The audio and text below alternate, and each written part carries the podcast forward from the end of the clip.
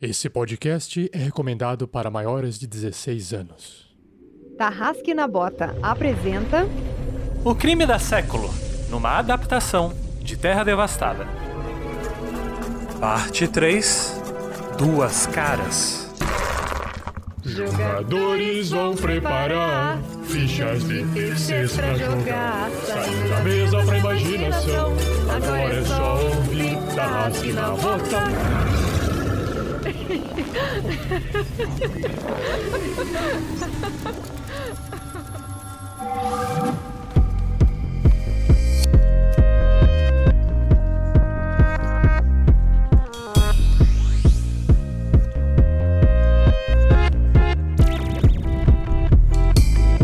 aí galera, quem tá falando é o Vitor.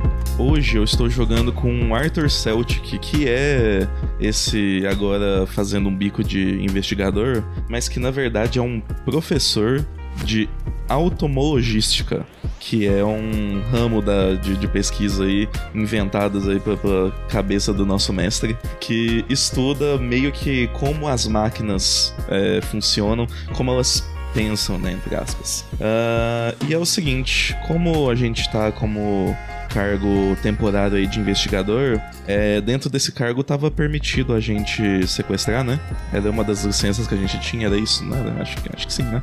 A gente já conseguiu bastante informação, acho que ainda não sei como juntar elas direito. Mas a princípio, apesar de não gostar muito do Johnny Folk, eu devo dizer que me parece que ele só tá tomando uma decisão precipitada para não ser acusado de incompetente. A princípio, eu acredito que seja por isso que ele mentiu ou se enganou pra gente dizendo que o reitor tinha sim se suicidado. Agora basta saber onde que estão o papel das outras pessoas nessa história toda, incluindo Danny D e Mike Metallic. Oi, oi, oi, beleza, galerinha? Aqui é o Guga Zatoni e eu estou interpretando Vox Sonata. Ele é um cyborg. Tô brincando, ele não fala assim não. Bom, Solar Punk, cara. Hum, mundo pacífico. Olha só. O mistério não é como conseguiram chegar a esse nível de tecnologia, mas sim como que conseguiram uma sociedade pacífica com um traste como o DND. Velho, como que ninguém sentiu vontade de dar um murro na cara dele, bicho? Eu sou Beber, sou narrador dessa história, O Crime da Século, uma investigação que a gente adaptou o sistema Terra Devastada para jogar. É uma investigação complexa, complicada. Então, gente, ah, se vocês estão acompanhando, se vocês estão gostando, tenho certeza que isso aqui foi feito com carinho por pessoas que ainda estão aprendendo a montar aventuras. E vamos lá concluir essa.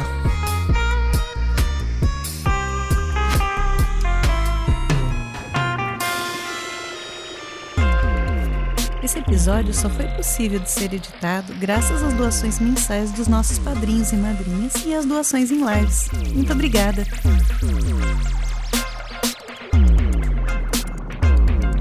Seja você também um guerreiro ou uma guerreira do bem. Para saber mais, acesse padrim.com.br barra rpgnext ou picpay.me barra rpgnext.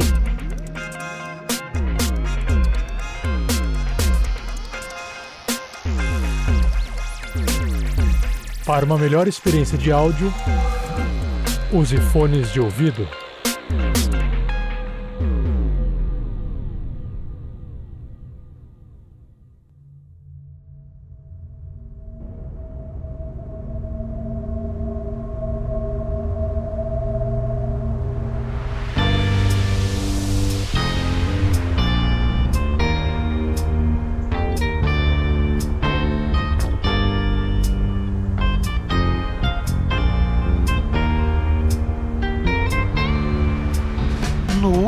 Episódio, nossos investigadores, porque não sobrou outra terminologia, né? Esses investigadores iniciantes ali, são filósofos experientes, partiram para dar uma volta pelo Hortocampo, só para tropeçar em outro crime, aparentemente. Ah, que eles só conseguiram encontrar porque um deles é extremamente proficiente em arrombar portas, tipo de coisa que só em RPG mesmo. Mesmo em RPG futurista nós temos os ladinos que arrombam portas. E com esse novo crime descoberto ali, eles resolveram averiguar o que sabiam.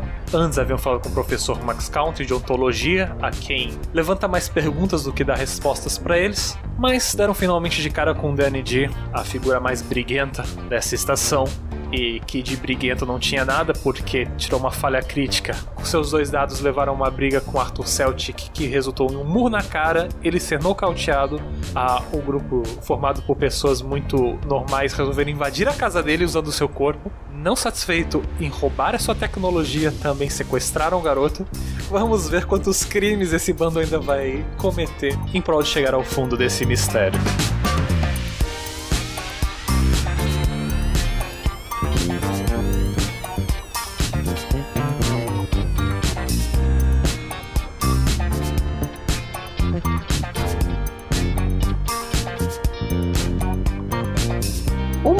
Produção RPG Next.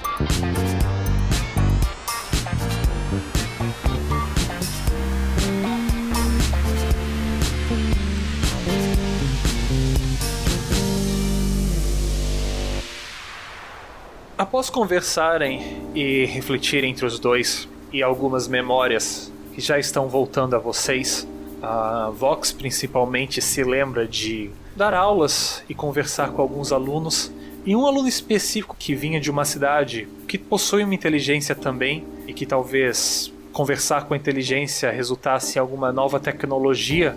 Afinal de contas, ele via de uma cidade que, na impressão dele, era tão tecnológica quanto a estação. Vox se lembra de seguir a recomendação desse aluno e, mesmo sabendo que estava um pouco errado, entrar em contato com uma inteligência que poderia garantir melhorias na vida das pessoas ali, não lhe pareceu uma traição tão grande. Mas essas memórias de conversar com esse aluno já vão diretos para suas memórias de estar preso numa antessala do salão de julgamento. Pelo menos se há um lugar que eles poderiam deixar o Danny de aguardando a reunião final e que provavelmente estaria longe das garras de Johnny Folk, a quem os dois já têm um certo desgosto. Após a inteligência levantar de um dos cantos ali uma cadeira onde eles sentam, o corpo um pouco grogue ainda de Danny D, enquanto ele está lentamente recobrando a consciência, Watson olha na direção de vocês, uma vez que vocês terminam ali de prender o garoto. Ah, professores, eu acho que eu já deveria estar questionando vocês sobre o porquê de trazer um suspeito tão cedo, mas vocês devem ter suas motivações, certo? É, uma das motivações é exatamente essa daqui. Eu mostro para ele a aranha que eu achei no, no, no, no, no, nas- no quarto do Danny D. Falo, bom, ah, tudo indica que ele colocou um vírus que imitava ser um vírus do, de uma das cidades aqui dentro desse, dessa aranha. E foi dessa aranha. Bom, ah, aí a gente já não sabe, mas eu suspeito que ele tenha colocado na rede esse vírus falso para poder iniciar esse processo de defragmentação. Por conta de protocolos, Arthur, eu não posso aceitar essas evidências ao menos que um tribunal seja aberto. Então, ao menos que vocês creiam que já tem o suficiente para terminar a sua acusação, Ah, não. De fato, nós não temos o suficiente. Ah, ainda temos muitos, muitas coisas a, se ver, a ver ainda.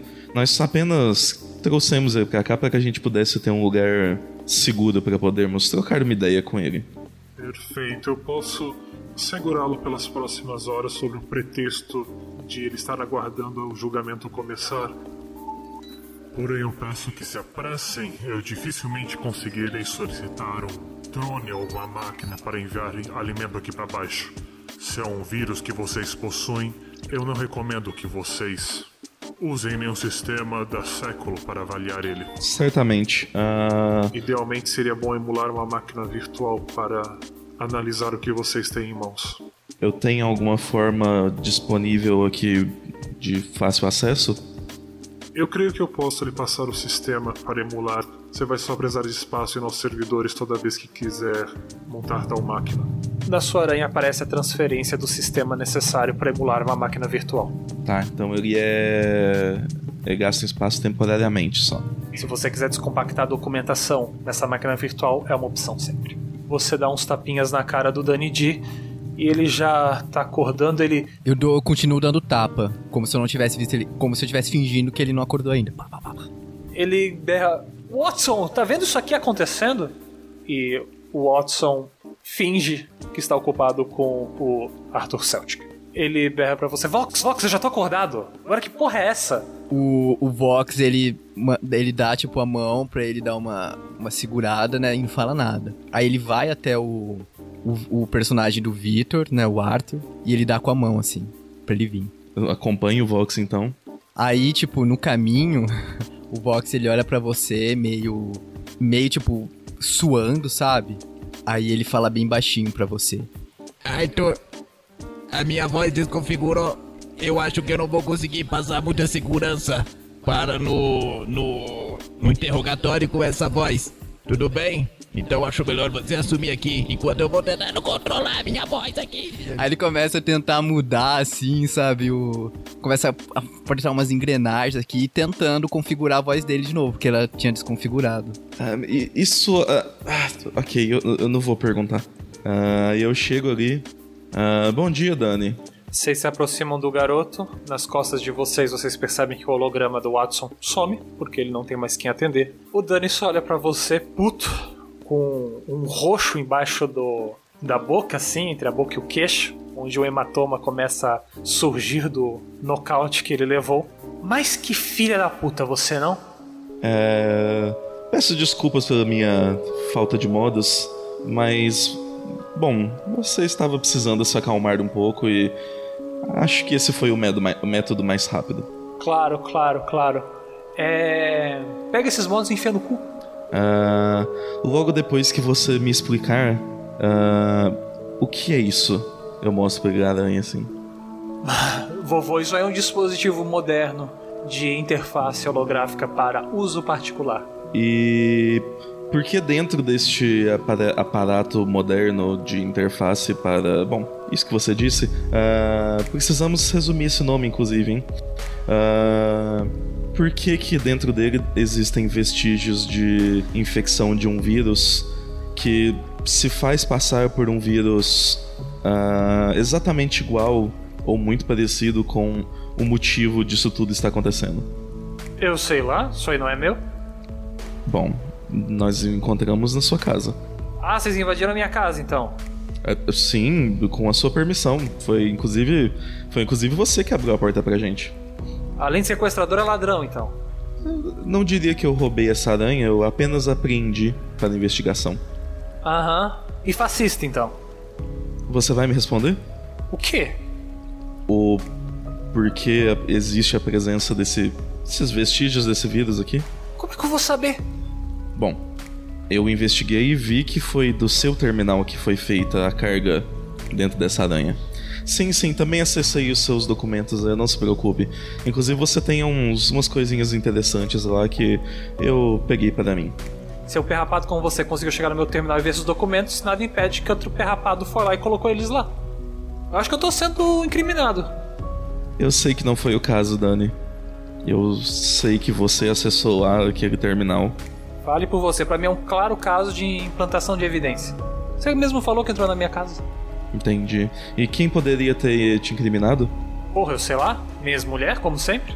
É, é, é, Um playboyzinho desses nunca recebeu uma surra. E o corpo dele deve estar acostumado apenas a mordomias. Se a gente espremer um pouquinho, ele deve soltar alguma coisa. Antes que você possa se aproximar, você escuta a voz de Watson. Ah, professores, se vocês quiserem ficar aqui dentro, eu evitaria a violência. Senão eu vou inundar esse lugar com água e vocês vão ter apenas um corpo boiando aqui. Isso assusta o Dani. Mais do que qualquer tipo de violência que você poderia falar, a ideia disso ali ser enchido de água e ele ficar ali porque ele tá amarrado. Ok, ok, ok, eu entendi, eu entendi. É. Vai emular um incêndio falso. É isso, Watson? Essas inteligências. Você confia nelas? Como não sabe que foi ele que colocou meu documento lá? Quer dizer, o documento lá. ah, eu sei que foi criado por lá, nas- no seu próprio terminal. É grandes bosta. E foi criado com o seu acesso. Até aí, se vocês conseguiram roubar esse acesso. Foi você que acessou o terminal quando eu, acessa... quando eu peguei os documentos. Então é uma conspiração. É mais de uma pessoa. Hum, entendi. Ah, você não tá ajudando muito, Dani. Ah, Inventar essas mentiras não vai te levar a ser libertado. Porra, mais eu posso esperar. Vai, faça o julgamento aí. Eu consigo provar minha inocência. Vocês conseguem provar a sua? É, Professor Vox, você sabe dizer pelos se ele deu algum sinal de que está mentindo? Olha, continue fazendo perguntas e no final eu darei o meu veredito. Ops. Ah, além disso, senhor Dani, onde que você conseguiu a substância que você estava usando que te deixou naquele estado? Essas porra? Tudo o Mike que faz. Inclusive ele tem um laboratório onde ele produz essas coisas. Entendi. Você pegou com o Mike então. Mas foi ele que entregou pra você? Ele prontamente o ignora, não dando resposta para essa última pergunta. Enquanto você fala, Arthur, você começa a sentir uma sensação estranha no seu estômago. Você se apoia ali na frente e você cospe algo para fora. Sai uma gosma azul assim, uns pedaços das frutas que você havia comido. E tu sente uma dor intensa no estômago. E tu começa a se dobrar. Aquilo que você cospe assim, bate, você cospe na frente de onde tá as mãos do Dani, ele se assusta. Imediatamente na memória de vocês dois vem o lembrete que foi dado por Hilda Holiday. E Vox se lembra de descrever isso também em seus livros. Que não é uma boa ideia comer depois das horas seguintes a um processo de descriogenia. Você ganha uma nova condição, enjoado. Puta merda. E você começa a sentir uma dor intensa no seu estômago. E esse negócio que você cospe assim azulado, um líquido bizarro que provavelmente tava dentro do seu estômago esse tempo todo, ainda precisava ser absorvido, junto com aquelas peças de, de fruta mal digeridas, é o suficiente pro Dani começar a gritar. ah, ok, ok, ok. Ah, não toma nada que tiver naquele laboratório. Não, não é feito pra injeção. Ingestão. Nisso, o Vox, ele se, ele se aproxima do, do, do Arthur, né? E, tipo, ele percebe, ele, ele conhece isso, né? Aí ele só dá um tapinha nas costas dele. Não se preocupe, Arthur. Você só vai ficar um pouco mais injusto. Eu, eu, eu levanto a mão antes dele acabar. Antes dele acabar, eu levanto a mão. Aí eu viro pro Dani. Você devia ter avisado antes. Nossa. Olha. A gente devia ter ido até ele antes de eu ter ingerido aqui o Vox. Não se preocupe, você só vai ficar um pouco mais enjoado do que você já é. Ele dá um tapa nas suas costas. Ok. É uma sensação péssima. Aquele líquido azul quando passou pela sua garganta tinha um gosto de lâmpada. Ok. É bem transparente pra você, Vox, com as suas habilidades, que o Dani está tentando esconder coisas, ao mesmo tempo que tá contando meias verdades também. Eu, eu, eu só vou olhar pro, pro Arthur. Arthur, eu acho que aqui já acabou. É, vamos conversar então com o Mike. Acredito que ele seja a próxima pista. Ah, Claro, claro. Vamos lá. Vamos lá! Isso, vamos lá. Vocês não vão limpar isso aqui? É. Boa estadia, Dani.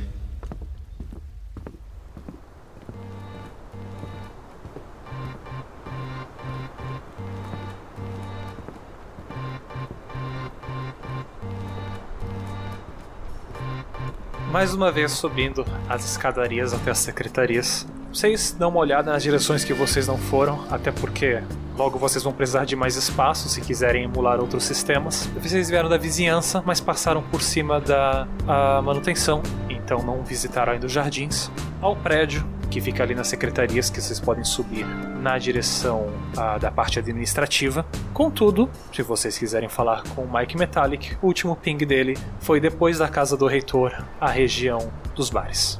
Primeiro eu vou falar pro Vox. Ah, você acha que é uma boa ideia eu dar uma sentadinha pra ver se melhora? É, o que eu sei disso, mestre?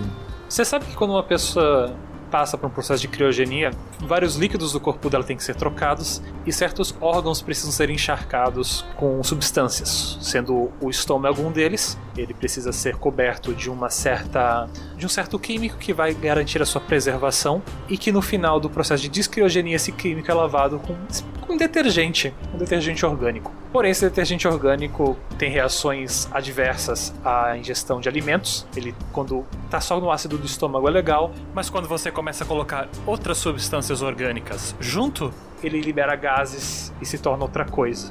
Ele não vai precisar ir ao médico, com certeza, mas enquanto esse detergente ainda estiver ativo, o estômago dele vai ficar revirado, o que deve levar uma hora ou duas, com o tempo que você sabe que vocês que já passou da descriogenia de vocês. E não tem nada que faça para amenizar, né? Você suspeita que talvez ingerir uma grande quantidade de líquidos aceleraria esse processo. É, eu na hora que ele vai sentar, eu levanto o o Arthur. Não se preocupe, Arthur.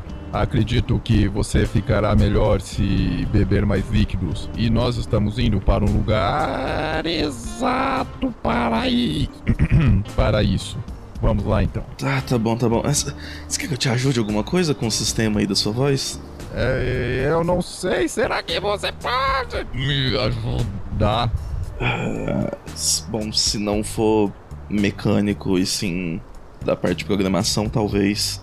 Você abre o braço dele, procura um lugar que provavelmente teria uma conexão de interface, abre a sua mão na frente, uma partinha da aranha sai da ponta do seu mindinho e se conecta ali na interface. Quando você acessa os sistemas do Vox, ah, você percebe que al- alguns parâmetros estão desajustados. Você pode ajustar para. Ele tem alguns ajustes ali. A voz de professor dando bronca, a voz de palestra chata, voz de palestra interessante, voz quando eu preciso que o Arthur faça alguma coisa útil. Essa é nova. Ok. Você tem alguns ajustes mais comuns ali, comumente usados. Eu quero tentar embutir no meio ali do, do código uma forma de eu conseguir mudar o ajuste de voz dele remotamente. Eu consigo? Usando o meu sistema de acesso?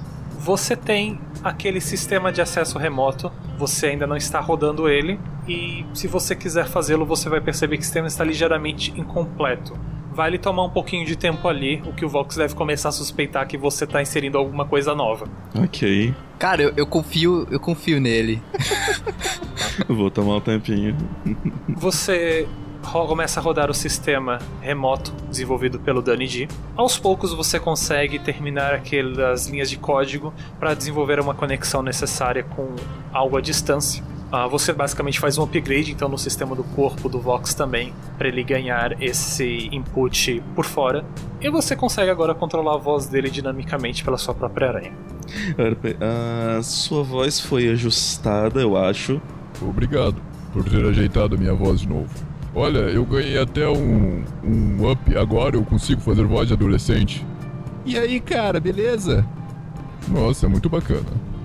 Vocês se levantam, o Arthur ainda sente o estômago pesando. Vocês atravessam o caminho que fica ao lado da casa do reitor, ainda preocupados no corpo que vocês vão encontrar quando chegarem lá dentro. E esse caminho começa a os levar para uma direção estranha, porque ela é parcialmente coberta pela estufa que se forma ao redor do hortocampo, o que faz com que a umidade seja capturada. E é o primeiro lugar que vocês notam da estação que chove junto com o fato de que claramente o sol está ganhando a corrida e a estação está saindo daquele meio de tarde para chegar no período da noite, vocês chegam numa um, região alagada, que é a região dos bares, no qual caminhos é, de, feitos de madeira ou algum proto-material similar à madeira garantem um cruzamento por cima dessa região alagada. E está chovendo. Vocês notam luzes vindo de vários. parecem pagodas nessa parte da estação, que provavelmente são os vários restaurantes e bares. E com a escuridão, luzes vindo dela e aquela chuva, há um clima melancólico nessa parte da estação. Na hora que você falou que tava alagado, eu já pensei, falei, putz, que, que o, o Watson fez aqui? Que ele tava ameaçando alagar o. Parece mais o clima da região mesmo, mas vocês veriam vários veios de água, vários lugares onde há água corrente o tempo todo na estação. Aqui parece ser mais um desses. Primeiro eu queria passar na torre. Vocês chegam nas torres. Ah, não há ninguém nas torres agora perto. Um- uma dessas pagodas modernas com as portas abertas, que parece talvez seja lá que o colega de vocês esteja. E ao fazerem, ao baterem o ping ali, vocês se lembram que todas as pessoas estão pingando as suas posições nessas torres. Alguma informação essas torres devem conter. Talvez você possa desenvolver algo futuramente para ler essas torres ou conversar com alguém que tenha esse tipo de sistema. Vocês dois aumentam o espaço de vocês em 5 yottabytes. E Vox, você que não está enjoado, em uma certa direção ali, você escuta algo metálico girando, como se tivesse algo metálico preso num ralo em uma direção. Ah, você olha num desses caminhos, você nota que a água toda termina num ralo, que a água está sempre descendo como um pequeno redemoinho, e é um barulho metálico, de como se tivesse algo batendo ali dentro desse ralo. Puta vida, não é o Mike não, né? É um ralo pequeno, do tamanho de uma mão. Eu vou. Eu vou me aproximar desse ralo. Vou dar com a mão assim pro Arthur, tipo, sem fazer nenhum som, mas eu vou, tipo, dar aquele sinal, sabe? Aí eu vou até lá. Você é um cara meio destemido, então você mete a mão direto no ralo, vê se você acha alguma coisa. A sua mão que não tem aranha, porque você não. Provavelmente molhar o sistema não vai, mas vai que tem alguma coisa pronta para agarrar sua mão ali. E tocando você sente algo metálico. E você puxa. Você observa que é como uma aranha de vocês, mas só a parte central, sem as perninhas dela, como se ela estivesse quebrada tivesse sido jogada nesse ralo ou jogado pela água e acabou caindo nesse ralo. Aí o. O Vox ele joga a aranha pro. Esse, esse centro. esse- essa- É uma aranha quebrada. é, uma aranha quebrada pro Arthur. Pensa rápido. Pá, e joga. Você pega rápido e sua habilidade marcial faz pegar a aranha no ar. Aí ele vai complementar. Ah, acho que você saberá o que fazer melhor que eu. Aí ele vai mudar a voz dele. Afinal, você é um tiozão. Aí ele muda de novo. É, tô adorando isso. Ok. Bom saber que você tá adorando a voz de adolescente. É... Eu estou assumindo que essa aranha. Essa é aranha igual a nossa? A aranha de, do- dos estudantes ou algo do tipo. Parece uma aranha de professor. Tô... Então eu tô assumindo que provavelmente é a aranha do Felipe Samba. Mas é uma. algo que eu estou assumindo, né? Ela cons... Eu consigo acessar ela de alguma forma? Ou ela tá completamente sem funcionar? Ela está quebrada, mas talvez exista como arrumá-la. Ah, você sabe que a ponta da, dos pernas da aranha, por mais que sejam finas, é onde estão os conectores, tanto os remotos quanto os físicos. Sem esses conectores, ela é só um centro de processamento que acessa arquivos e projeta um holograma. Ela tá bem quebrada. São os restos de aranha de alguém. É, então eu vou falar pro Vo é, Vox. Eu acho que não consigo fazer nada agora de pronto, mas vamos procurar uma oficina e quem sabe a gente não consegue ter mais sucesso. Mas você quer falar com o Mike primeiro ou você quer na oficina primeiro? Vamos a caminho de onde está o, o Mike, que eu acho que é, é o caminho mais rápido. Então, ok. Vá na frente. Os mais velhos primeiro. É, como a última coisa que ele falou foi com voz de adolescente, eu quero os- Travar a voz de adolescente. colocar a voz dele de ado Isso, vai ficar travado. Ok. Você percebe ele mudando, você abre seu holograma no canto e volta pra voz de adolescente.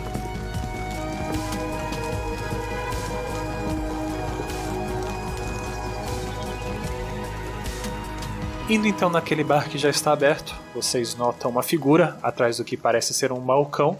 Ah, ele imediatamente nota vocês se aproximando porque é um bar pequeno e apertado. Ele faz um gesto amigável de um sinal.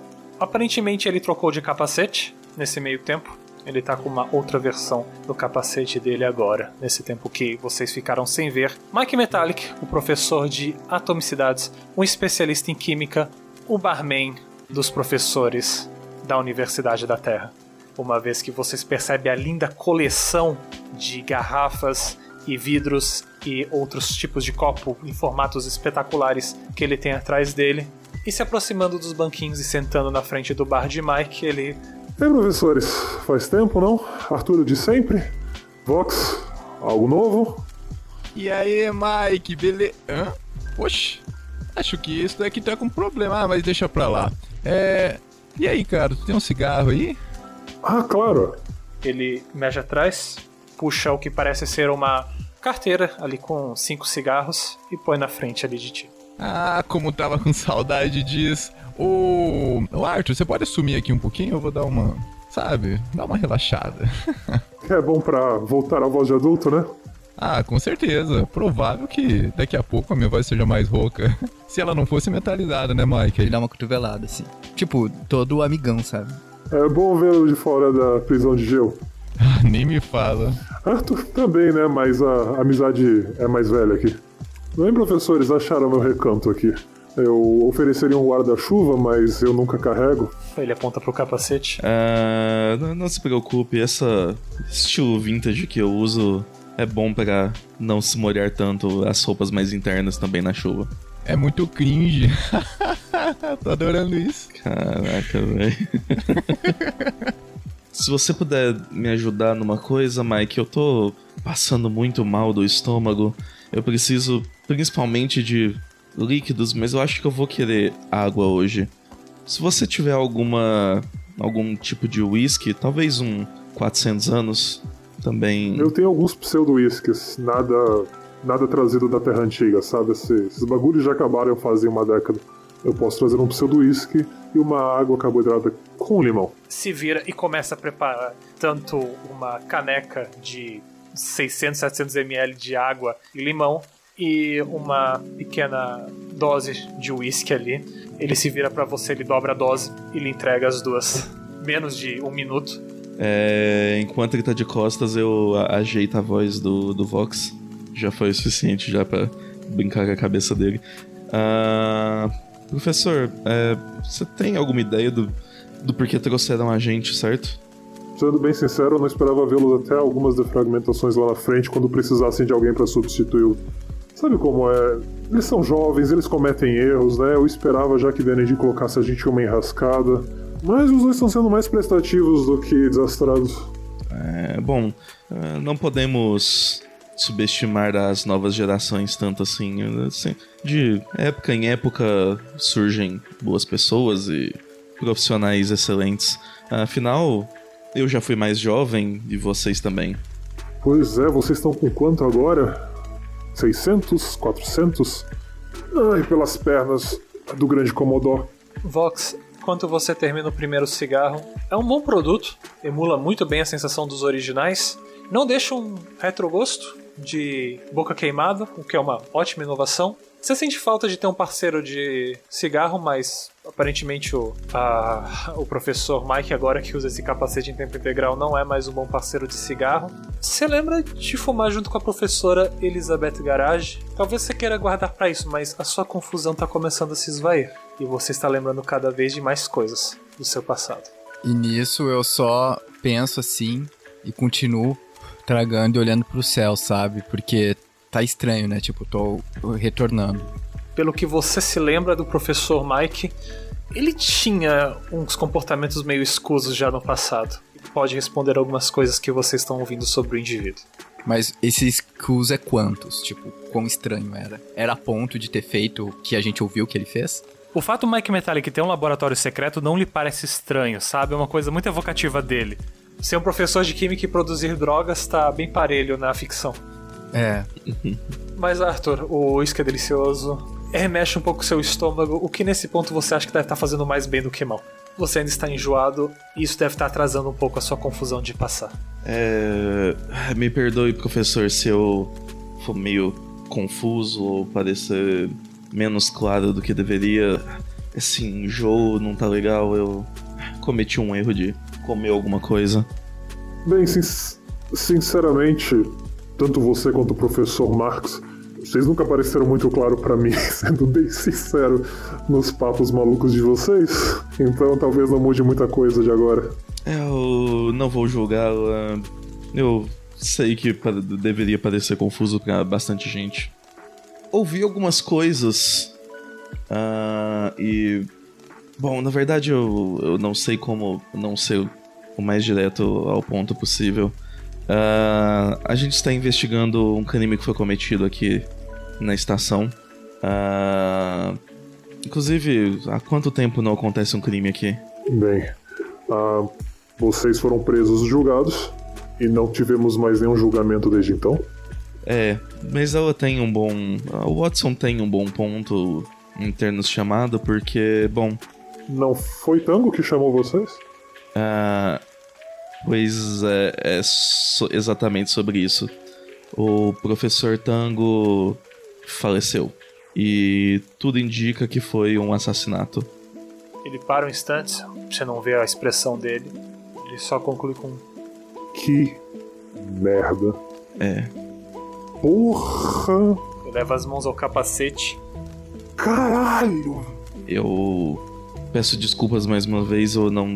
Eu realmente não sei como falar isso sem, sem ser de forma direta.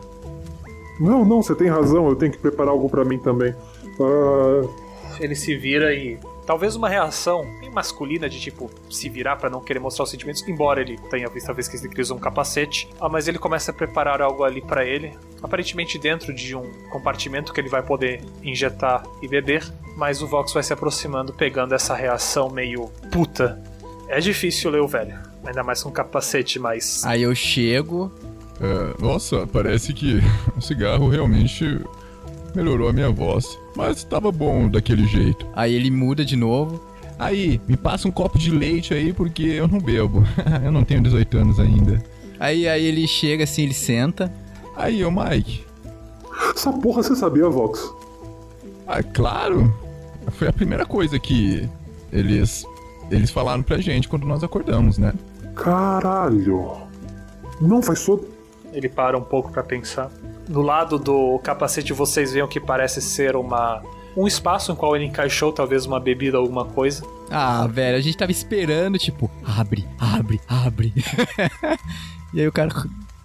Mas o, o Mike, é, mudando um pouco de assunto, é, eu sei que você pode estar um pouco chocado, mas infelizmente ficar preocupado com isso realmente não vai fazer diferença nenhuma, né? Porque afinal ainda não criamos né, um método de ressurreição. Mas deixa eu te perguntar, Mike. Você sabe que eu gosto de lidar com substâncias, né? Porque afinal meu corpo é pura substância, eu gosto de controlar isso. E a gente tava na, na casa do Dani, sabe o Dani G?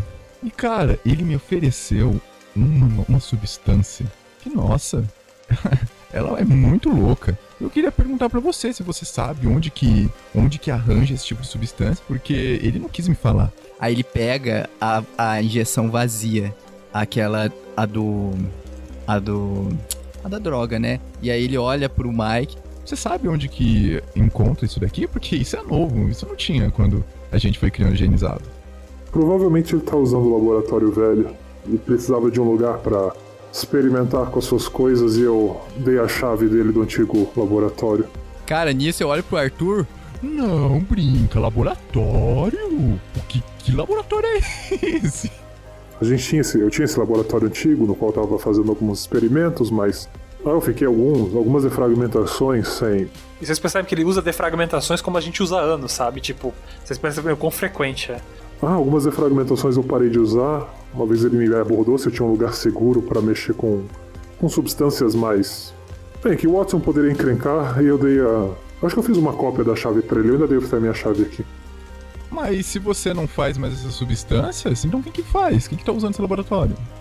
Bem, você não falou que ele tá fazendo esse injetável lá? E eu? Eu não falei nada, eu perguntei pra você, você que disse que é laboratório. É um laboratório? Sim. Então, mas quem que faz esse laboratório aí? Ele tem equipamento suficiente, existem ah, protocolos, se você saber o que você tá fazendo minimamente, o laboratório vai sintetizar automático. Pelo menos quando eu parei de usar, assim tava tudo configurado. Cara, eu fiquei curioso agora, viu? Porque isso aqui me, me deixou bem alto. Olha, eu não.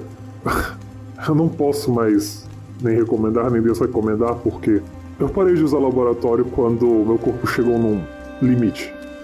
Mas, mas você não, não topa ir lá com, conosco, não? Vamos lá ver isso, cara. O laboratório fica ali no ortocampo e o Watson pediu que a gente não saísse do ping. E assim que eu cheguei nos bares, eu recebi a mesma notificação, então. E. cara. Preciso achar minha chave. Se vocês me derem um minutinho, eu posso olhar se eu tô em ela ainda. Cara, seria muito bom, porque a gente tava pensando em ir lá, né, o, o Arthur. Acho que vai ser bacana. Ver se tem mais essa. Diga por você, eu não faço uso dessas coisas. ah, mas é a primeira vez que você usa. Óbvio que ele tá tentando disfarçar, sabe? Você percebe, Arthur. Uhum. Não, não- diga não às drogas, viu, galera? Ele só tá. ele só tá falando isso porque. É, você tá enrolando, sabe? Pra tentar. O Mike prepara e deixa ali um Neo Cuba livre para o Vox e se retira para os fundos dos bares, deixando vocês dois ali e o Vox com seu drink. Vox, ah, dá um jeito de perguntar sobre o acidente. Eu dou aquele oi, aquele entendido. Ah, Vox, agora que ele não tá mais ali, você percebe que pra parte de trás tem uns outros oito maços de cigarro ali, se você quiser passar a mão. Cara, eu só, eu só vou, eu só vou gritar assim. Aí, Mike, tô pegando aqui mais uns maços, beleza? Ok, você pode anotar no seu inventário quatro maços. E aí vai ser até bom pra conversar com a Elizabeth Garage. Aí eu já penso nisso, sabe? Quando pego assim, eu penso na Elizabeth. E vocês escutam lá no fundo caixas sendo movidas e ele xingando vez outra. Talvez ele ainda tá xingando por conta das notícias que vocês trouxeram pra ele. Se vocês escutam ele chutando alguma coisa com raiva. Aparentemente ele tá descarregando a raiva nos fundos também. Aí eu pego o cigarro, olho pro Arthur. Aí, Arthur, isso aqui vai ser excelente pra quando a gente encontrar a Elizabeth. Falando nisso, eu tô começando a ter uns, uns flashbacks, cara, de, dos tempos passados. Tá clareando um pouco mais. Pra você também tá sendo assim? Não, não, acho que eu não tive a mesma sorte. Bebo mais água. Leva quase 15 minutos até finalmente o Mike retornar. Ele retorna segurando um cartão que mal e porcamente vocês conseguem ver que tinha escrita, tinha o rosto ali desenhado. Ele põe em cima. Esse aqui é meu antigo cartão na época que a gente usava ainda essa tecnologia. Então, se quiserem, acho que abrir a porta para o laboratório velho. Com ele vocês conseguem acessar. Você só tem um? Por acaso eu precise me separar do Vox e, e ir em momentos diferentes? Ah, eu precisaria de um cartão para clonar. E ao até onde eu sei, esses cartões são bem raros hoje em dia. Ah, você viu o professor Felipe Samba por aí, Mike? Ele dá de ombro. Ah, quanto tempo mais ou menos? Mais de uma semana, com certeza. Ele tava intrigado com alguma coisa e me fez umas perguntas, mas foi a última vez que eu vi ele. Entendi. É, é porque, bom, a gente também tem esse mistério aí que nós não sabemos onde ele está. Bem-vindo ao clube. Eu meio, a gente meio que precisa dele para abrir a porta da reitoria, porque aparentemente ele tem um sistema que pode fechar e a gente não conseguiu entrar lá ainda. Bem, vocês podem falar com quem quer que seja na administração. Eu suponho que alguém seja administrando esse lugar. Afinal, o Watson tá fora do eixo, quer dizer, fora do, do sistema. É, Mike, é, antes da gente. Antes da gente ir, eu só queria fazer mais uma última pergunta pra ti. Aí ele, ele muda a voz, né? É, então, cara, como você sabe, a gente acabou de sair do processo de criogenização, certo? E, e a nossa mente tá toda nebulosa, sabe? As informações estão meio dispersas e a gente tá perdido. Então, cara, em nome da nossa amizade do passado, eu queria muito, muito mesmo que tu nos desse algumas informações aí, tipo, que vai ajudar com que a gente lembre do passado. Tipo, alguns, alguns, algumas, alguns cenários, sabe, alguns lances assim. Quem sabe, né, dar uma ativa, um, esses gatilhos ativam nossa memória. É, Beber, aproveitando, aqueles dados de relações, dá pra gente colocar o de amizade com o. Vamos definir uma relação agora de vocês com então o Mike Metallic. Alguém quer pegar uma relação de amizade com ele? Eu acho que pode pegar pro Vox por enquanto. Vocês definem então um relacionamento de amizade entre o Vox e o Mike. Vocês gastam um dado de valor 2, que é o valor de definir uma amizade. E nas opções de relação ainda sobram duas amizades, duas de trabalho, duas de romance e duas coringas. Em nome da nossa, amizade, cara, você quer tá saber o que aconteceu? perdido e eu não sei se, se, se você já, quando você volta pro processo de criogenização, como você sabe que é pesado, sabe? A gente fica perdido e confuso, é muito ruim. E eu vou ser sincero contigo. Falaram de você aqui e eu não acreditei, porque eu sou muito amigo, muito amigo seu, cara, e, e eu quero ouvir isso de você, entendeu? Então eu não acreditei, óbvio, no que eles falam, mas eu queria ouvir de você o que, que aconteceu. Eu tive um acidente. Na verdade, era uma aula especial com três dos meus melhores alunos. Eu e alguns outros professores montamos grupos é, com os alunos que vemos o maior potencial de assumir futuramente a nossa posição aqui na estação. Estes eram bons alunos, eu via todo o potencial neles. Eram inteligentes, ao ponto de já terem renunciado às suas cidades antigas. E nós estávamos usando uma dessas salas que tem formato de anfiteatro. E foi só isso que me salvou, na verdade. Um deles tinha desenvolvido. Ah, ele queria mostrar um, uma criação dele com base em designs antigos. Uma peça capaz de produzir CO2. Talvez na cabeça dele isso era uma grande novidade. O motor acabou ligando e o ar produzido por isso acabou enchendo a sala e nos sufocando. Eu me salvei porque eu estava num ponto mais baixo, mas desde lá é quase obrigatório usar esse capacete. Eu vou chegar assim no Mike, colocar as mãos na cap... não ia falar cabeça, mas é o capacete, né? Colocar as mãos no capacete, vou me aproximar bem, cara, do visor dele, sabe? Pra, tipo, co conseguir ver o máximo possível da feição dele. Vou olhar no fundo dos olhos dele, ou pelo menos o que eu consigo ver. Mike, eu sempre confiei em você e eu acredito nisso que você fala, fica tranquilo. Você é meu amigo. Aí ele dá. E tipo, nisso, cara, que ele, ele, tenta, ele tenta ver uma reação adversa, sabe? Se essa cumplicidade que ele fez surtiu algum efeito, tipo, nele, sabe? Se ele começou a suar frio. E vou dar um abraço nele. No que você dá um abraço, ele fala bem baixo e só pra você. Não foi um acidente. E você se lembra do professor Vox se aproximando de ti? E falando a respeito de uma inteligência. Da Terra Antiga, Após Vox que um aluno cumprimentar seu falava a velho respeito, amigo e um sair aluno dos quais do o bar, Vox confiava.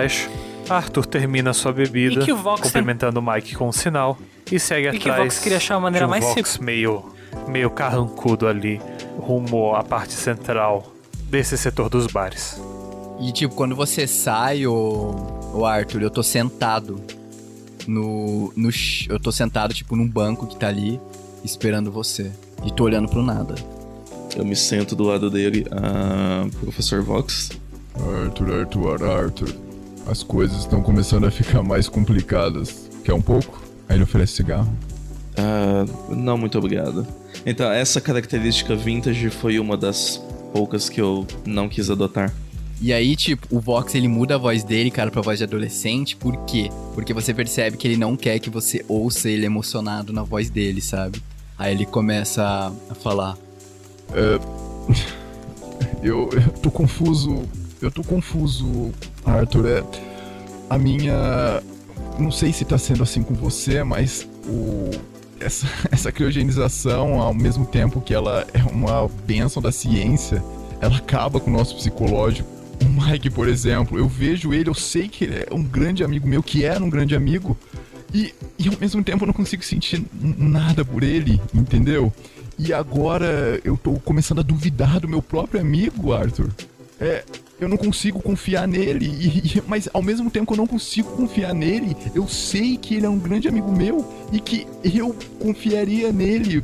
Ele bate a, a mão na cabeça e dá outro trago. O Mike, ele me disse que. Bom, eu sei que a gente não era amigo, que eu e você não, não éramos amigos, e não sei também se você não gostava de mim. E que o Mike, ele era um grande amigo meu, mas no momento, o único amigo verdadeiro que eu sei que eu posso contar é você, então eu não posso esconder isso de você. No que Arthur começa a refletir, ah, você se lembra de um jantar na casa de Mike e Marx, no qual estava presente Vox, né, como melhor amigo de Mike ali.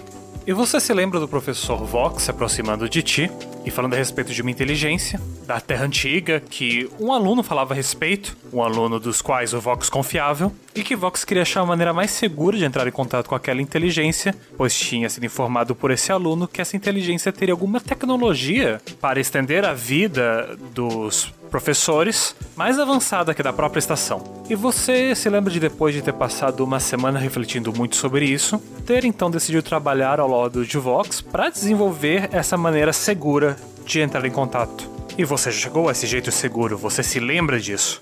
Mas você também se lembra de eventualmente, talvez vocês dividiram isso com alguém que não poderiam, mas o experimento de vocês chegou aos ouvidos de outras pessoas da estação. A fofoca surgiu, Watson ficar sabendo a respeito, e uma vez que Watson soube dessa operação de vocês, os outros professores não puderam mentir e dizer que não estavam cientes do que vocês estavam fazendo ali, e um caso foi formado sobre vocês dois. Então a sua confusão começa a sumir conforme nesse instante de fraqueza do Vox, você se lembra da reação dele também ao ter sido traído quando os alunos e os professores testemunharam contra vocês dois e o experimento que vocês faziam E meio que é essa reação do Vox que termina de desbloquear essas memórias suas e muito do passado vem à sua mente. O Mike me disse que não foi um acidente. Como assim não foi um acidente? Olha, Arthur, eu não questionei e eu acho que vai ser melhor assim.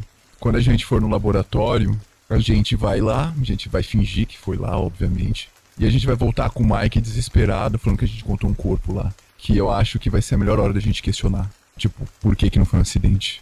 O que você acha? Uh... Vox, uh... me parece que a minha confusão também está indo embora agora neste momento e... Bom, pelo que eu tô lembrando aqui do professor Mike, uh... será que... Bom, a gente pode tentar descobrir isso depois, mas talvez na nossa próxima conversa nós já possamos ir com a mentalidade de que talvez tenha sido algo planejado por ele e não algo feito por um aluno. O Vox ele olha para cima, você percebe que a feição dele tá ele tá distante, sabe? E levemente ele muda a, a voz dele de novo pra voz original. Qual que é o nosso próximo passo então, Arthur? Bom, uh, no primeiro momento eu acredito que seja uma boa ideia a gente verificar se o laboratório lá do Hortocampo não teve mais nenhum acesso. Quando eu entrei lá e quando eu abri a porta, eu coloquei um código a mais que deixaria gravada essa informação. Então nós podemos saber caso alguém tenha acessado depois de nós e o horário em que essa pessoa acessou. Uh, e provavelmente eu consigo confirmar agora que eu tenho o cartão do professor Mike se o código é o mesmo dele ou se foi um, uma cópia de outro cartão. O Vox levanta, dá aquela. joga o cigarro pro lado e espera você levantar. Quando você levanta, ele olha para você, ele estende a mão, ele olha no fundo dos seus olhos, cara, e você não percebe tanta. Tipo, você nunca percebeu tanto que ele.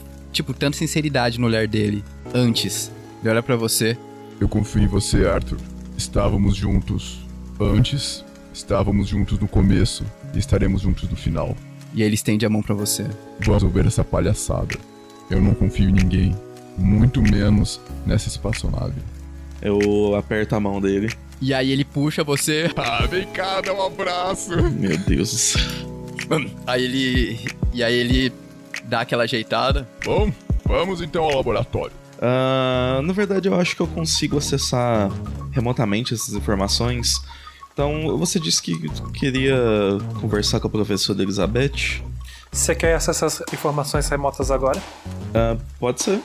Indo até a torre ali, calibrando a sua aranha para ela, puxando a documentação desse sistema antigo, batendo os dois cartões, que vocês têm dois cartões agora na sua aranha, você compara a string de código produzida por cada um e você percebe uma leve mudança no segundo, caracterizando ele ser uma cópia.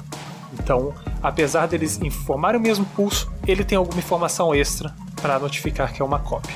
Ah, enquanto você acessa remotamente agora as informações que estão naquele laboratório, eu vou precisar de uma rolagem, porque é algo novo para ti isso. Então, quais características? Sabendo que esse sistema de operar à distância lhe dá um dado a mais. Ok. Uh, tá, vou usar o pensamento computacional. Tô pensando se eu conseguiria colocar o desembaraçador de problemas. É algo que você criou, você tá mais acessando um sistema seu do que algo que você nunca tocou antes. É, eu acho que isso. Três dados então. Ok. Vamos ver se eu consigo mais do que dois acertos. Ou, se você quiser queimar determinação, sempre é uma opção. É, acho que por enquanto de boa.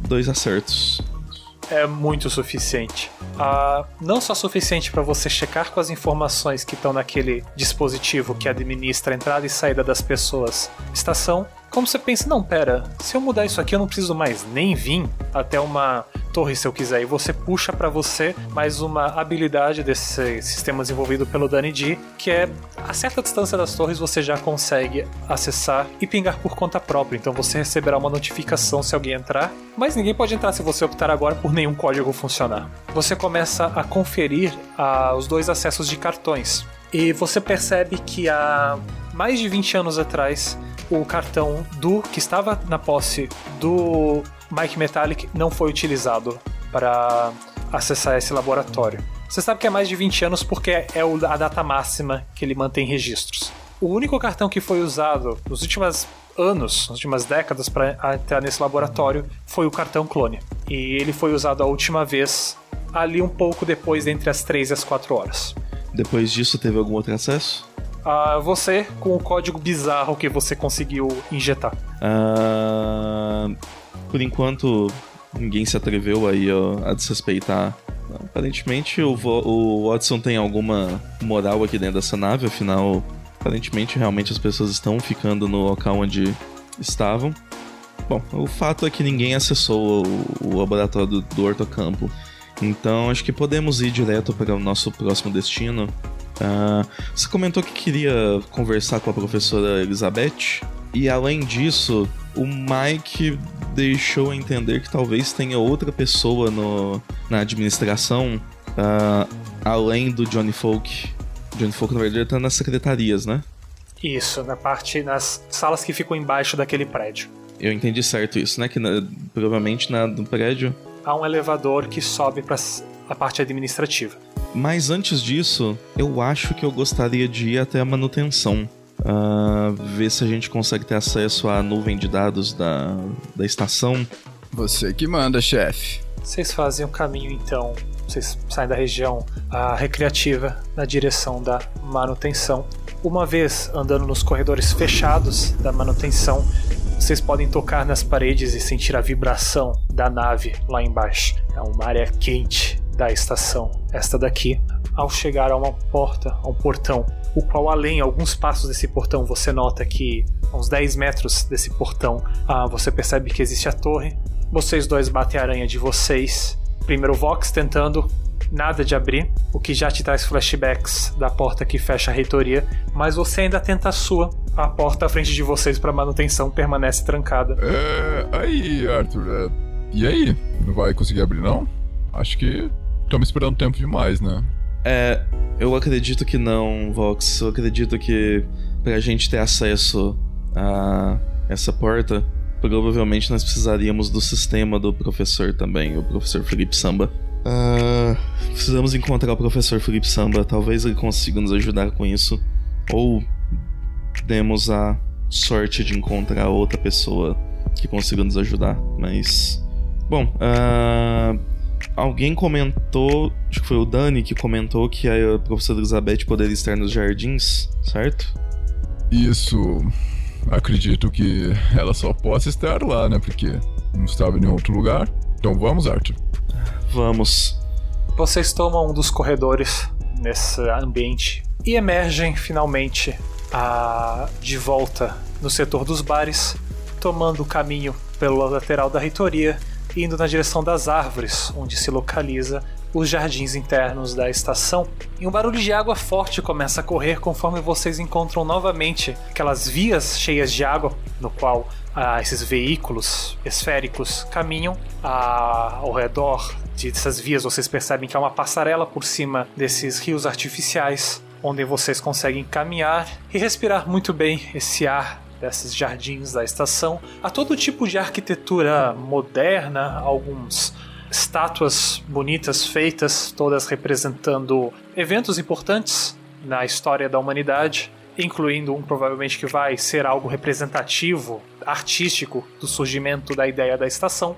Mas quando vocês começam a ir na direção do que tudo indica é o centro das jardins, no que vai ter o, a torre, vocês veem alguém uma mulher de cabelo cheio, mas bem curto, cabelo moreno, usando uns óculos enormes e cor-de-rosa no rosto, batendo ali o ponto dela, provavelmente como solicitado para dizer que ela ainda está onde ela está. Os dois reconhecem a distância a professora Elizabeth Garage ali na via dos jardins, o que provavelmente ela estava só de passagem ou admirando o lugar quando ela foi pega e teve que ficar presa ali. E nisso que eles estão entrando, é, eu não vi ela, viu? Eu só tô olhando para cima e falando pro Arthur. Síntese ar puro, Arthur. Ai, que coisa boa. Que coisa linda. Me impressiona você ainda ter essa capacidade, na verdade. Mas, é, é. Aquela frente não é a professora Elizabeth? Elizabeth? Ah. acho que. Nossa, eu lembro dela. Eu tive um flashback em que a gente tava fumando. Ela parece mais velha do que você se lembra ela também já. Claro que alguns dos professores parecem bem mais velhos, mas ela nunca foi professora de uma classe que tivesse muitos alunos. Criminologia não é um assunto tão interessante nesse futuro onde a gente está. Muitos problemas já foram resolvidos e criminologia parece, sei lá, estudar uma língua morta. Aí eu dou aquela cochichadinha depois. O que você sugere, Arthur? Que a gente comece perguntando. Se eu bem me lembro, ela ela era que estava responsável pela pela aquela menina, é isso que hackeou? Eu não lembro direito. Acha melhor a gente chegar sendo direto ou não? É mais difícil do que parece saber como as pessoas vão reagir sendo muito direto ou escondendo a informação. No que vocês voltam a caminhar, ela termina o que ela está fazendo na torre. Ah, tô parecendo bem, hein? Ainda o mesmo charme, ainda as mesmas roupas. Mas pra fazer as coisas boas você precisa usar elas? E Vox? Oi, Elizabeth. E aí, vão um cigarro? E aí ele joga um cigarro pra ela. Puta que pariu. Ela pega o cigarro. Caceta, como eu tava precisando disso. Velhos tempos, hein? Porra, quantas horas já fazem que a gente tá nessa? É, tá complicado, Elizabeth. É, estão acontecendo coisas estranhas por aqui, né? Porra! É, Aí ele muda a voz. olha só o que esse cara aqui ele fez. Não, não, não, não, não, não, não, não, não. Essa bosta aí não, comigo não. Fa- Fala sério. Ah, para, Elizabeth. Olha que bacana essa voz mais adolescente, mais jovial. Caceta, eu tenho que ficar escutando essa piazada nova aqui. Não, não me vem com essa porra aí, caceta. Aí ele muda assim. ah, Elizabeth, você não mudou nada. Ela termina o primeiro cigarro já e joga assim no córrego de água que passa ao, ao redor dela, imitando um comportamento meio porco que Arthur você já viu o Vox fazendo. Você sabe como é, né? Os filtros novos eles desintegram tudo. Ah, com certeza. Uma, a tecnologia vem aí para nos deixar, para deixar nossa rotina mais prática. Mas o que os dois bundões estão fazendo fora do gelo? Promoção de duas cabeças por uma? Ah, é, veja bem, Milady. Ah, Para com essa palhaçada, cara. Chama todo mundo de Milady. nós viemos a pedido do Watson investigar uns probleminhas que aconteceram aqui na, na nave. Você, cachorrinho do Watson agora. É, eu sei que parece, no mínimo, ah, irônico. Tinha algum bagulho louco nessa porra que você me deu, Vox? Ou eu fumei. Olha, É, e tipo, ele mostra o cigarro dele e não foi nenhum sétimo. eu acho que você fumou um pouco rápido demais. Ah, bom, é, eu, eu não sei como colocar. É, Vox, você consegue me ajudar aqui? ah, o jeitinho dele com as palavras, né? Você percebe um desconforto aparente do Arthur. Hum, parece que temos um relacionamento, que tiveram um relacionamento amoroso. É, E tipo, ele fala em voz alta. acho que eu falei em voz alta demais. Não era a intenção, mas pareceu bom. Já já temos um romance aí já, cara. Já coloca. Tem que ser, cara. Ele- mano, tudo combinou com isso. Ela toda se jogando, ele todo desconfortável, mesmo que ele não lembre, né? Querem definir que houve um romance no passado entre Arthur e Elizabeth Garage? Como eu disse, ah, não era a intenção, mas. Não, se não era a intenção e pareceu, então. então é isso, cara. É assim que as boas coisas surgem, né? Interagindo com ela e lembrando a, o passado, uma vez que você já não está mais confuso, Arthur, você se lembra de ter um tremendo crush na professora? O que foi confirmado da parte dela também, porque vocês ficaram juntos por um tempo, mas isso foi cortado pela metade quando vocês foram acusados e transformados em gelo humano, como ela gosta de chamar as pessoas que vão pra criogenia. Então essa expansividade que você lembra da professora ainda se mantém, o que te confirma que provavelmente ela não deve ter participado de tantos loops. Talvez ela não teve sempre descriogenada. Ela parece se ater mais à personalidade antiga que você se lembra dela. E o Vox, ele olha pra você com aquele olhar, cara, tipo, é com você, cara, você que vai conseguir tirar as informações dela. E você sabe que ele, tipo, ele tá olhando pra você, tipo, vai lá, cara, você consegue. Praticamente todo mundo que você conhece fuma, cara. O Vox fuma, ela fuma. Não, então, é, é o oposto do meu personagem, né, aparentemente. O, o que é, é, costuma ser assim no mundo real também, né, então. Bom, a Elizabeth, ah, eu ainda posso te chamar de Beth? Pode, pode. Vox, se eu começar a citar os teus apelidos aqui, nenhum de nós aqui sai vivo de tanto dar risada. Tudo bem, desculpa. É, prossigam, pombinhos. E ele muda, tipo, Ah, Roberto Tango está morto. Caraca. Tipo, aí o Vox olha pra você. Não é assim que se canta uma dama, rapaz. Sentido, faz todo sentido. E Sim, e. Bom, acho que nós éramos os únicos à disposição dele para serem escriogenados. Eu confesso que eu tô nisso porque. Bom, morreu uma pessoa, né? E como você sabe, eu acredito que nós devemos sempre nos responsabilizar. Ai, morre gente todo dia. É, bom, isso é verdade. Ah, bom, mas enfim, estamos investigando isso. Aparentemente você também não sabia disso. Porra, se eu soubesse.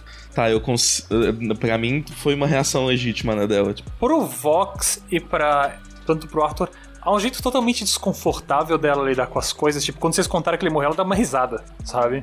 Então, você que lembra dela, você lembra que ela tem esse jeito desconfortável de reagir às coisas. Ainda assim foi rápido. Talvez também tenha a ver com o fato de ser professora de criminologia, pra ela isso ser normal. Mas ela é um indivíduo estranho. E é meio desconfortável pra ti estar perto dela. nós não sabemos ainda, na verdade, nós não. Porque o professor Felipe Samba está desaparecido. É verdade, Felipe é o vice-reitor, embora eu sempre esqueça disso. Bom, ah, por sorte, aparentemente não é o Johnny Folk. Eu digo isso com muita só afir- afirmando ainda mais a parte do consorte, não é ele. A Juni não é nada agora que os cãozinhos dele foi pra, foram pra casa, viu? Ah, bom, eu acredito que ele não tem toda a capacidade necessária para isso. O fato é que nós precisamos encontrar o professor Felipe Samba, que nós também não conseguimos acesso até a reitoria. E, é, bom, é, é, é, Beth, eu, desculpa, eu preciso saber. ah, Se eu matei o, o tango, eu não ia perguntar, eu acredito que só. eu, eu acho que é a primeira coisa que você pergunta numa investigação criminal se eu matei ele ou não. Porque se eu negar, pelo menos você tem como provar depois que eu não colaborei com a sua investigação. Ah, Vox, por que, que não chamaram ela para investigar? Talvez porque eu seja um suspeito. É, foi uma pergunta retórica dessa vez. Não, eu não matei o reitor. Eu tive muitas oportunidades ao longo dos anos em que eu poderia ter matado o reitor. Eu nunca peguei nenhuma dessas oportunidades.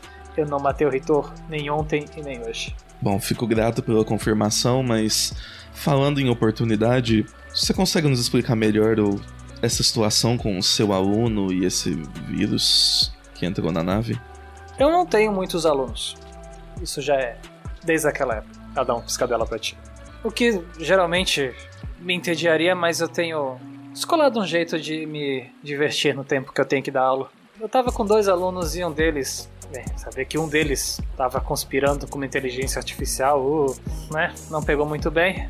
Querem os dados dele? Eu acho que eu consigo acessar, porque eu era professora dele, afinal de contas. Ah, sim, eu ficaria muito grato.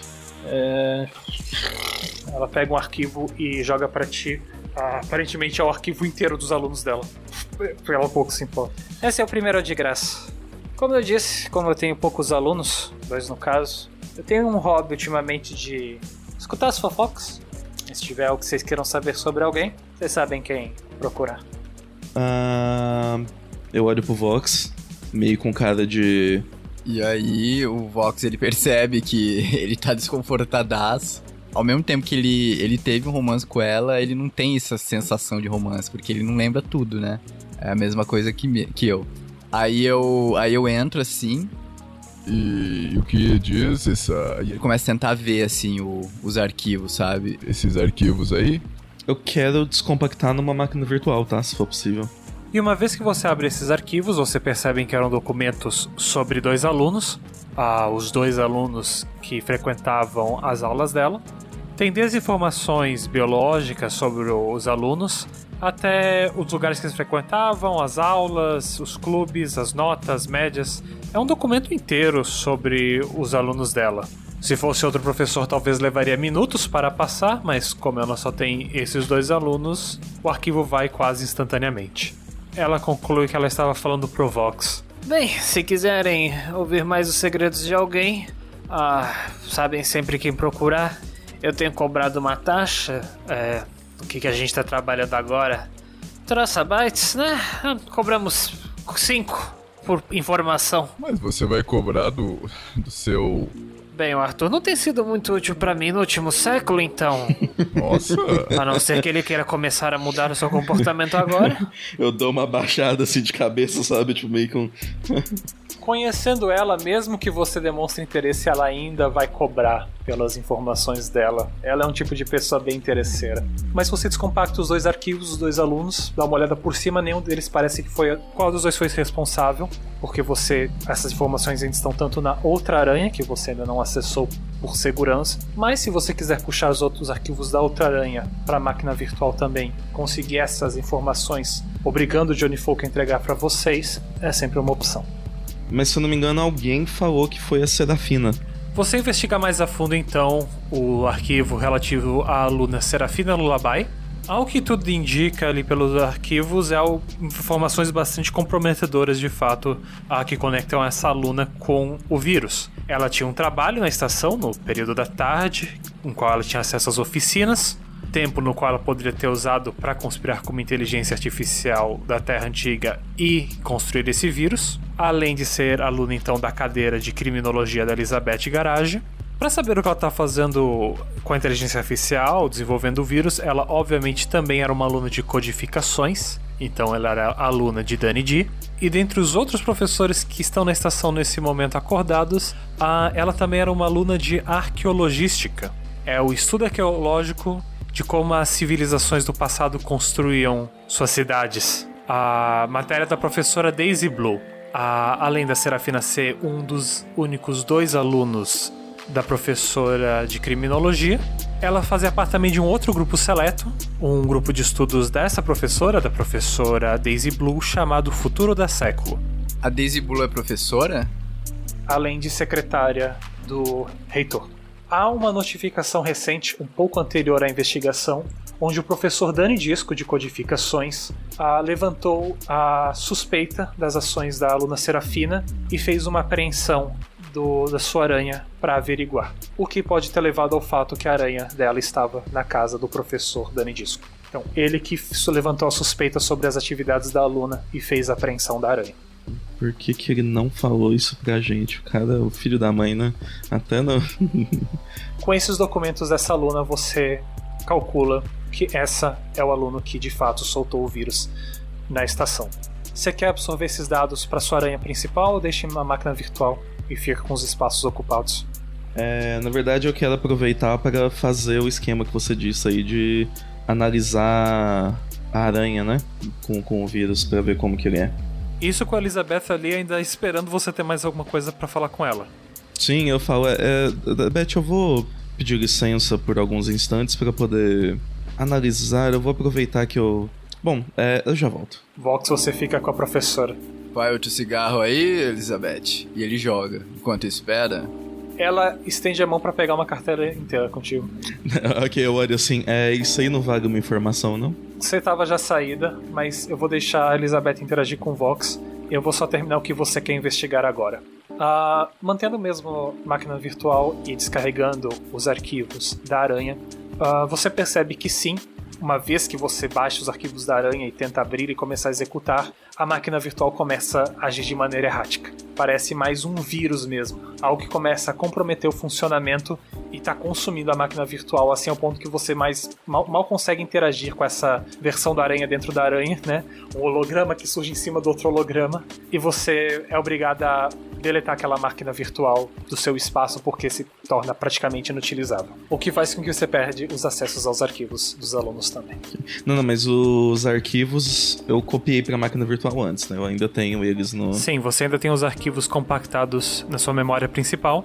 Pode abri-los a qualquer momento, mas sabe que sua ainda não mesclou as informações desses arquivos com as informações que ela já tinha antes. Vox, você é deixado sozinho com a Elizabeth. Você devia ter visto o nosso primeiro encontro. Foi igual. ah, esse moleque precisa de algumas aulas comigo. Não, você só pioraria ele. Eu acho que esse cigarro, e pelos bons tempos também, merece pelo menos uma dica, não, Elizabeth? De você é uma professora de criminologia. Pô, ajuda a gente aí. O que você acha? O que você faria no nosso lugar? Onde você iria? Quantas carteiras de cigarro você ainda tem? Ah, eu tenho mais. Mais uns dois, né? Eu tenho mais três, mas. Você sabe, né? Eu preciso também. Meio a meio, então. Eu fico com mais uma. Ok, eu acho que você vai precisar disso enquanto fica aqui. E aí ele joga. Sorte sua que eu não pedi por três. Então vocês estão atrás de comportamentos estranhos da estação. Exato, Elizabeth. E também em busca do samba, né? Eu acho que ele vai ser essencial nessa investigação. Tem uma historinha para te contar, então, Vox. Talvez Arthur não goste tanto de escutar, então é melhor eu contar primeiro para você. Afinal, ninguém fala enquanto tá beijando, né? Nossa e tipo, o Vox você sabe que ele ri, sabe? Ele tá se divertindo com isso, cara. Ele tá achando barato. Você tá ligado como o Felipe Samba tem uma chave de acesso geral à estação, não é? Não. Você sabe que no processo de criogenização a gente tem as memórias meio apagadas, né? Porra, vocês parecem bem inteiros para mim. Ah, certas coisas a gente relembra, né? Mas. Se, contar, se contasse, eu não acreditava. Pois é. E você vê, mesmo assim, aquele moleque ali, ele ficou todo desconfortável do seu lado. Essa paixão é forte, hein? eu só sei disso por conta que Hugo me pediu para pegar a chave de Felipe. E como eu não sou de negar favores para quem tem bastante espaço em servidor, eu copiei a chave de Felipe quando ele tava. Ele tinha uma quedinha por mim também, então foi fácil até a casa dele, fazer uma cópia da chave. E eu, aí eu percebi o que a chave fazia e apaguei a chave. E Hugo ficou bem triste comigo, mas foi melhor do que dar aquele. Bem, que chamamos Hugo, aquele conspirólogo da sustentabilidade, acesso ao restante da estação. Hugo? Hugo Wave professor de sustentabilidades. Porque não existe só uma teoria de sustentabilidades, existem várias. E não tenho. É que, desculpa, eu não entendo dessas coisas de tecnologia muito bem, né? Mas não tem um lixo onde que vai isso daí, uma lixeira? No Windows XP tinha.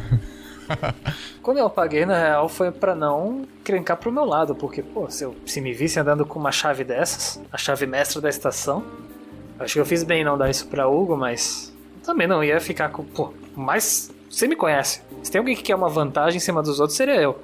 Então o fato de eu deletar isso, você vai pensar o quão encrenque isso ia ser tá na minha mão. Hum, então não tem nem como você conseguir isso pra gente com precinho. Quando você fala de preço, você vê ela ficando puta da cara, no sentido tipo, poxa, se eu soubesse que eu ia ganhar dinheiro com isso, tipo, ficando brava com ela mesma por não ter tido uma visão mais de longo prazo.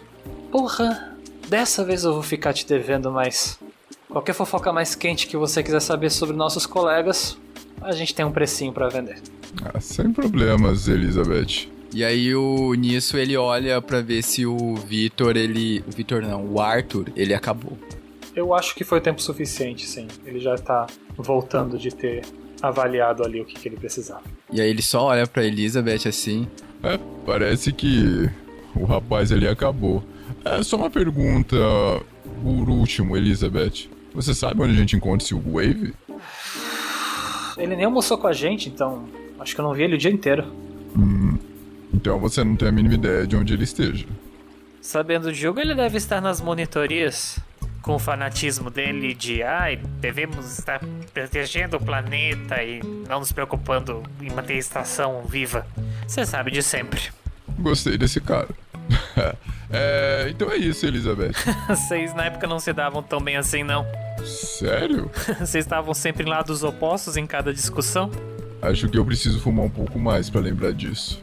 Aí, Arthur, precisa falar mais alguma coisa com a Milady?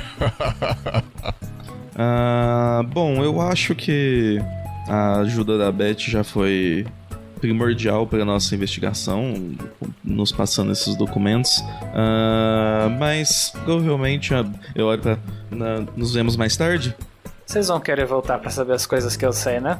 E é sempre bom também ter uma boa visão de vez em quando para variar. Especialmente depois do Johnny Folk e o Danny Dia. Não tente, Arthur, você é péssimo nisso. É, tudo bem. Ah, é. Milady, eu Estou indo. Cara, eu vou dar, eu vou dar um metagame aqui, depois você corta isso da edição. Beija a mão dela, cara. Cavaleirismo. Vai combinar com você. Bom, se ela deixar, é isso. Você vai até ela, ela estende a mão, então. Numa dinâmica engraçada de casal, você beija a mão dela e se despede. Exatamente. e, o, e tipo, cara, ele tá se diver... eu tô se divertindo, o Vox tá só rindo, sabe? Tipo. E junto disso, vocês chegam a metade dos personagens da estação conhecidos. Vocês batem o número de personagens para já estarem bem de papo, bem de investigação. O que pode render a um dos de vocês dois uma característica nova. Bom de papo que é uma característica boa para ser papo furado. Vocês já perderam aquela confusão inicial? Vocês conseguem dar um bate-papo? Poxa, como é que era no passado, né? Tipo, vocês lembram os frente das pessoas para ter aquela conversa fiada. Quem quer ficar com a característica conversa fiada? O que? Mas o que isso faz, cara? É quase como um level up, mas você vai ganhar uma característica nova na ficha, uma característica positiva, porque vocês já encontraram com metade dos professores da estação. É uma recompensa pelo avanço da história. Bacana. Beleza, vou marcar aqui. Então o Vox Sonata ganha a característica bom de papo pelo fato de ele estar sendo muito bom de papo durante essa última parte da investigação. O personagem do Victor ele também tem uma conversa bem afiada. Né, no, no murro, né? é diálogo, né? Entre aspas.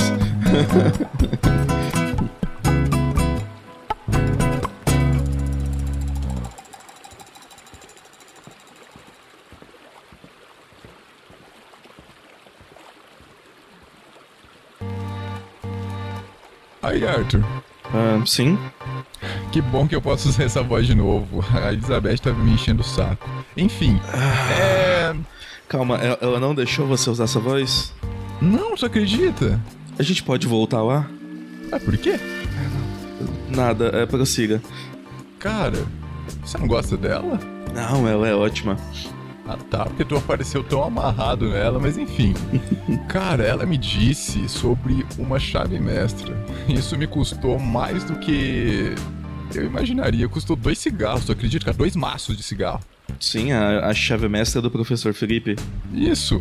Que a gente está atrás. Ela tinha ela. A gente tem que voltar agora a fazer não, uma não, cópia. Não. Calma, cara. Você vai ter um tempo à vontade com ela. Se ela não for a assassina, né? Porque senão ela vai passar na cadeia, você vai ter que visitar ela, mas esse não é o assunto. Enfim, cara, ela disse que ela tinha roubado, você acredita a chave? Então ela tem uma cópia, vamos voltar lá. Aí, aí só, só corta a cena e aparece o Arthur com aqueles caroços na cabeça de murro, sabe? e, aí, e, aí, e aí ele continua o, o Vox. E aí, o Hugo, o Wave, eu não lembro desse cara. Ela me disse que ele tinha uma intriga comigo. É, eu não lembro disso, mas. Ah, bom, eu consigo me recordar de algumas razões para vocês não se darem bem. É, eu não lembro tanto, né? Mas eu acho que quando a gente for conversar com ele, eu vou descobrir, né? Mas, Arthur, a Elizabeth, ou Beth, para você, ela me disse que ele tinha tentado ele pediu para ela roubar a chave mestra. E quando ela viu quão grave era, né, o quão perigoso é, ela pagou. Ah, Beth, isso teria sido tão útil agora. Eu pagaria para ter esse sistema. Mas aí, você que é o cara aí do computador, tipo, tipo fala de gente mais velha, né? Cara do computador. Não tem algum lugar onde vai esses arquivos deletados? Não tem como restaurar e conseguir de volta? Ah, não, provavelmente não. Hoje já temos maneiras mais seguras de se apagar os dados sem que, bom, sem que permaneçam gravados as informações.